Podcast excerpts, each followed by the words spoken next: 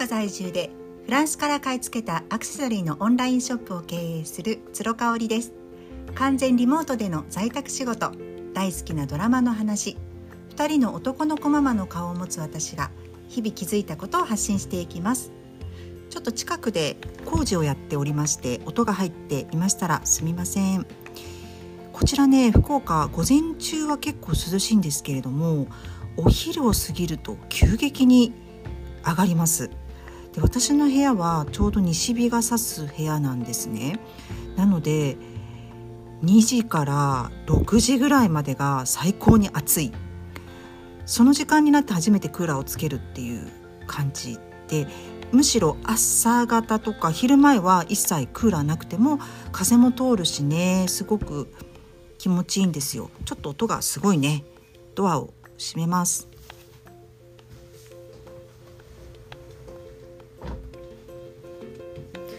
あのこうやって音声配信を自宅で簡単にできるようになってからすごく思うことがあってね。昔ってやっぱりラジオってスタジオってきちんと撮ってマイクをつけてとかあったじゃないですか。でも今私なんかもこうスマホに近づいて話しているだけでマイクとかはつけていないんですね。だまあただできるだけ生活環境音っていうのかな？入れないようにしていて今みたいに工事の音とかあの入れないようにしてるんですけどやっぱ人によってはさ赤ちゃんがすごい泣いちゃったりとかあの犬とか猫が泣いちゃったりとかあとは救急車がねすごく通るお家の近くに住んでいるとあのそういう音が入っちゃったりっていう本当に自由になってきましたよね。なんかだからこそあのー、やっぱ聞く側の何て言うの？体制？聞く側の気持ちに立ってこうやって音声配信ってやっていかなきゃいけないんじゃないかなってそういう時代になってきたんじゃないかなって思うんですよね。またメルマガで書くんですけれどもあの神崎めぐみさんがポッドキャスト始められましたよね。ウォントっていうちょっとね意味が今すぐパッと出てこないんですけれども WONT って言ってね Spotify とポッドキャストのそういった主要の音声配信メディアで聞くことができる。 Voicy でも聞く聞けるのかもしれない。もしかしたら。分かんないんですけど。で神崎めぐみさんとあとは VOCE 講談社 VOCE の編集。今副編？なのかな？大森洋子さん。が2人で対談をされてるっていうことで私毎回聞いております。だいたいね40分ぐらい長尺だよね。あの話されていてもうねポンポンポンポン掛け合いがすごいんですよ。で私は大森洋子さんってあの大変お世話になった方でミモレの立ち上げの時にいらっしゃった方なんですよね。えーと私の姉の奥佐直子が編集長をしていて副編集長でずっと大森さんがやられていたと記憶してます。でその後大草が抜けた後にすぐ編集長になってその後ボーチの編集部に行かれたんじゃないかなって思います。本当にハートフルで立地的で頭がいいそして資料深くってあの謙虚もう素晴らしい女性なんですよね大森さんって。私より年下だったかなちょっと忘れてしまったんですけれども、まあ、姉の奥さんもですね大変信頼をしている方でもう愛と信頼を持って接していたのを覚えてます。で大阪でミモレのイベントがあったりなんかする時は必ず大森さん来てくださったので、えー、バタヤンことあのバタさんね。バタさんいらっしゃいますよね。バタさんと一緒に4人とかでご飯をね食べさせていただいたりとか。あのしたのを思い出してで今回の神崎めぐみさんとのポッドキャストも本当に面白い。で大森さんって聞き上手だし話を回すのがすごく上手なんですね。興味ある方は是非聞いてみてください。結構ね突っ込んだところまで話してますよ。で神崎めぐみさんね離婚されたばっかりで3人男の子のお母さんでいらっしゃいますけれどももう目下の悩みは子離れができない自分をどうしようっていうことをね言っててね。もう子供が大好きすぎて。でも依存してるわけではないよっていうのをおっしゃってるんですけれどもね。あのもう子供のことを常に考えてしまうし、えー、常に常に子供の次のご飯何にするかっていうのに思いを巡らせてるっていうところでこれね男の子ママだったらね分かるんですよね。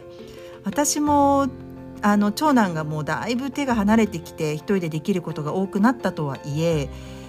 あのきちんと今日給食食べられてるかなとか今日お腹空かして帰ってくるから好物たくさん作ってあげようとかねもうご飯のにまつわる心配しかしてないですね彼に関しては。だからねよよかったらあの聞いてみてください。今日はですねえー、っとうんやっぱり私なんかいつもいつの時代もねもう子供たち大きくなっても思うこと。でこれはなんか大きな声を上げていかないとなと思うのでもう何回も音声配信でも話してることなんですけど、えー、母乳神話ともう3歳児神話あとは育休問題。もうねこのしがらみからお母さんたちをね解放してあげてよってっていうこと について話したいんですよね。であの、私個人的にはもう上の子も下の子も10ヶ月の時に卒乳をしたんですねあの母乳母乳育児に関してなんですけどまずは。でもう辛すぎてね全然寝てくれないし3時間ごとにえっ、ー、と新生児は23時間ごとに授乳をするっていうのは分かってたんですけど結局うちの子子たちはですね2歳ぐらいまで夜泣きをしてたんですよ。あの母乳をやめた後も夜泣きをする子たちだったんですね。でもうとにかく私は寝不足でフラフラであの朝までぐっすり寝たいってもう最初子供を出産して次男も夜泣きがすごかったんで最初の34年間はもうそれだけ考えてました。もうそれだけがでいいから叶えてほしいってずっと思ってたんですよね。やっぱ主人はね、まあ、仕事もしてるし疲れてるし男の人って起きないよね。もう子供がふにゃふにゃって言っても起きちゃうのがお母さん。でギャン泣きして初めてあの起きてくれるのがお父さん、まあ、ギャンギャン泣きしても起きないお父さんもいるけどねもううちはパパはもう私がフラフラだったの分かってくれてたんであの結構泣き始めると起きてあのミルク作ってくれたりしてましたね。で100%看母は無理でした。もしかしたら飲ませすぎだったかもしれないけどとにかく夜泣くからもう冬なんか面倒くさくてねほんと台所に行ってあの粉ミルク作るのも嫌だっ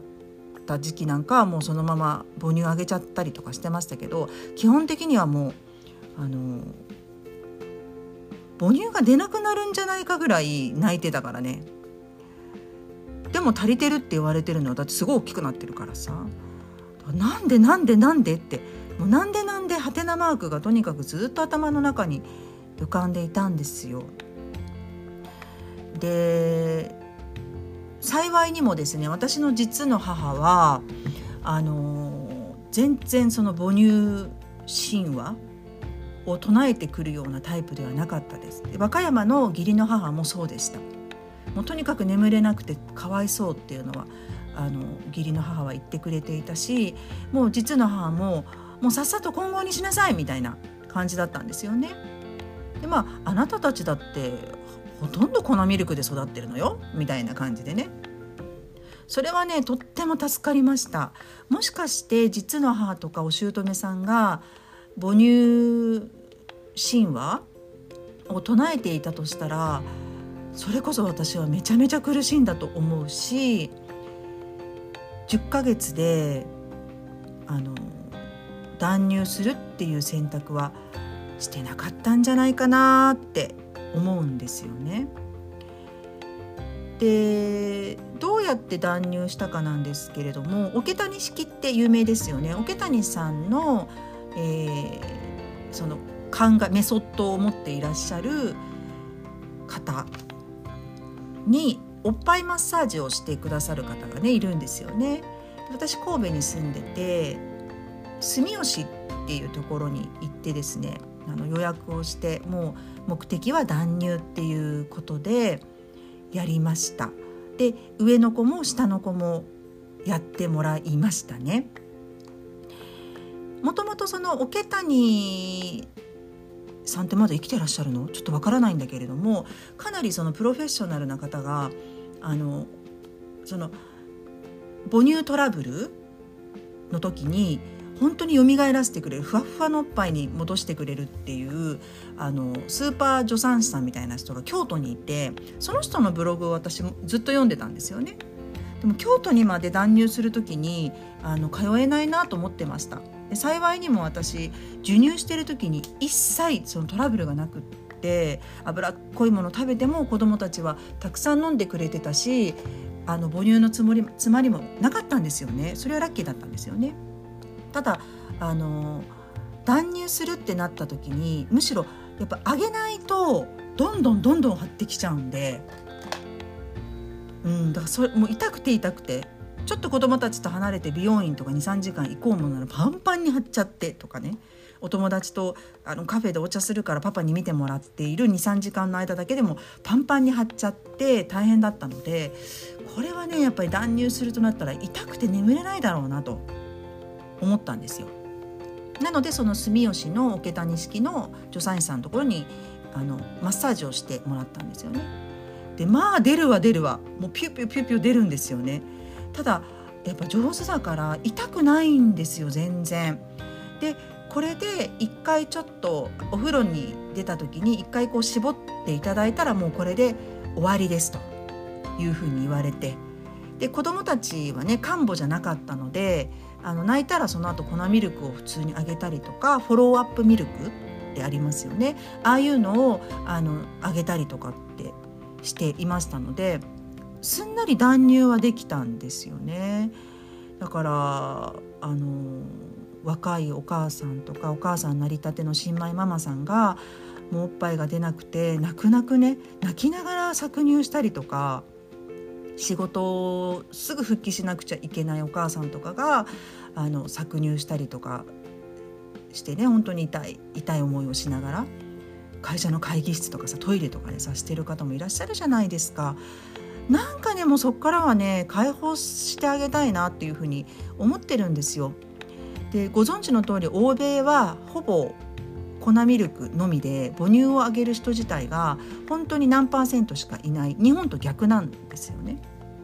うん、それはやっぱりすぐに社会復帰仕事に戻るっていうのも大きな理由だし、あのー、やっぱりその母乳をあげるっていうことに自分のエネルギーを吸い取られたくないんですよね。あとは胸の形が崩れるからあの母乳をあげるのをやめるっていう人もいるそうです。うん、これはもう賛否両論あのあるとかないとかの問題じゃなくて本人の自由選択ですからね。そうであとはやっぱ3歳児神話でしょ？3歳児神話っていうのは3歳までにお母さんと一緒にいることで愛着障害を防げるっていうようなもう本当によくわかんない神話ですよね。だから、えーと、と0歳から3歳までの間にどっか外にね預けたりとかするっていうのはもうとんでもないとお母さんが3歳まではしっかり見なさいっていう神話なんですけどこれもね実の母はね全然あのニュートラルだったので助かりましたね。もう辛かったらどんどんどんどん預けなさいみたいな感じでしたもんね。であのー中にはねやっぱりそのすぐに仕事復帰をしなくちゃいけない自営業されてる方とか、ね、育休がそんなにたくさん産休が取れない方とかもいらっしゃると思うのであのうちの姉なんかもねもう1ヶ月でしたよ下の子は1ヶ月で、えー、保育園入りましたもうその区の自治体のギリギリのライン何何日以降みたいな生後何日以降みたいな感じだよね。うん、30何日ぐらいでもう預けられてましたね。でもやっぱりねそうするともう先生が可愛くてしょうがないみたいでうちの姪っ子のことをもう卒園する時も泣いて泣いてね先生が大変でしたね本当にもうもう一人のお母さんがいるっていう感じだったんですよね。でこんなにもあの育児をすることが孤独でその弊害が虐待とかネグレクトに出てきているにもかかわらずまだ三歳児神話を言うかっていうねところなんですよ。もうね、私これはね声を大にして言いたいあの本当に生みの親より育ての親って言うじゃないですか本当にその通りであの愛着障害なんてね起きてたらほとんどの子が愛着障害ありますよ。うん、からその、ね、3歳児神話とかっていうねわけわからないあのセオリーをかざしてですねお母さんを苦しめないでほしいなっていうのがあるんですよね。あと最後に育休問題ね。でちょうど私綾島さんの音声配信を聞いていて綾島さんの旦那さんは2ヶ月育休を取ってくださったでおそらくねサラリーマンである綾島さんの旦那さんの会社ではそんなに取った人が初めてっていうことでやっぱ取るのはめちゃめちゃ大変だったそうです上司がね昭和的な感じの人だし自分は育休なんて一日も取ったことないような人が上司なもんだからいろいろ言われてブチブチ言われての育休スタートだったらしいんですけど私これもねもう当たり前だと思っているんですよ。であのー、小泉進太郎さんかなんか2週間とってすごい話題になりましたけど2週間か10日ぐらいあの2週間とか10日で育児をしたって言わないでもらえるっていう話なんですよね。で正直大変ですよやっぱり産後の日立ちっていう言葉があるようにあの産後本当に数週間はもうおむつの替えと授乳と自分のご飯を食べることぐらいで私顔も洗ってなかったですね外に出ることはおろか顔も洗ってなかったぐらいだったのでその時に誰かが買い物に行ってくれたり上の子がいるんだったら上の子のお世話をしてくれるっていうのはすごく大切だと思うんですけど結局育児ってねそこだけじゃないじゃないですか大変なのが。その後奥さんがえーと、1年後とかに社会復帰して会社に戻ったタイミングで旦那さんが育休を取らずとも定時で帰れるように会社がしたりとかね。もうとにかくそのあの子供が生まれて一過性のケアってやった感を出し出してほしくないんですよね会社も。もう育休2週間出したからもうお前頑張れよって奥さんのケアできたんだろう頑張って仕事しろよって。そういうことじゃないじゃないですか。ずっと続くでしょ育児ってね。で私自身もやっぱ一番辛かったのは2人目が生まれてからの1年間だったんですよねでもその1年間は主人は毎月海外に出張行ってたしだから1週間いないんですよねでプラス残業があったりプラス飲みがあったり国内出張があったりとかして半分ぐらいはいなかったんじゃないかなと思うんですよ家に。で2歳2歳2ヶ月差の長男と次男をもうワンオペで見てていや仕事してないんだからいいじゃんってそういう問題でもないでしょっていう話じゃないですか。やっぱもう孤独にさせないっていうのがすごく大事だったりとかするしねあのそこなんですよね。だからあのバッとまとめて何週間か取ったからって育休終わりっていうことではなくってじゃあ今度奥さんが社会復帰した時とかあの子供が熱を出した時は交代で休む。これもさ絶対奥さんが休むじゃないですか。うちは違ったけどね。うちはもう旦那さんにもう私はフリーランスでやってて絶対この仕事は休めないからあなたが何としてでも休みを取ってっていうふうに言ってましたけどね。うん。それよく耐えてくれたなって感謝しかないですけれどもあのお迎えに行くのも呼び出しがあってね行くのも奥さん。熱が出て会社を休むのもいつも奥さんっていうこと自身を変えていかないと育休がを取った取らないの問題じゃないんですよね。うちのあのすぐご近所にですねアメリカ人のご夫婦がいてで赤ちゃんすごい可愛い赤ちゃんがいるんですよもうモデルちゃんのような天使のような金髪のねあの女の子の赤ちゃんがいるんですけどおそらくもうすぐ1歳ぐらいかなっていう感じ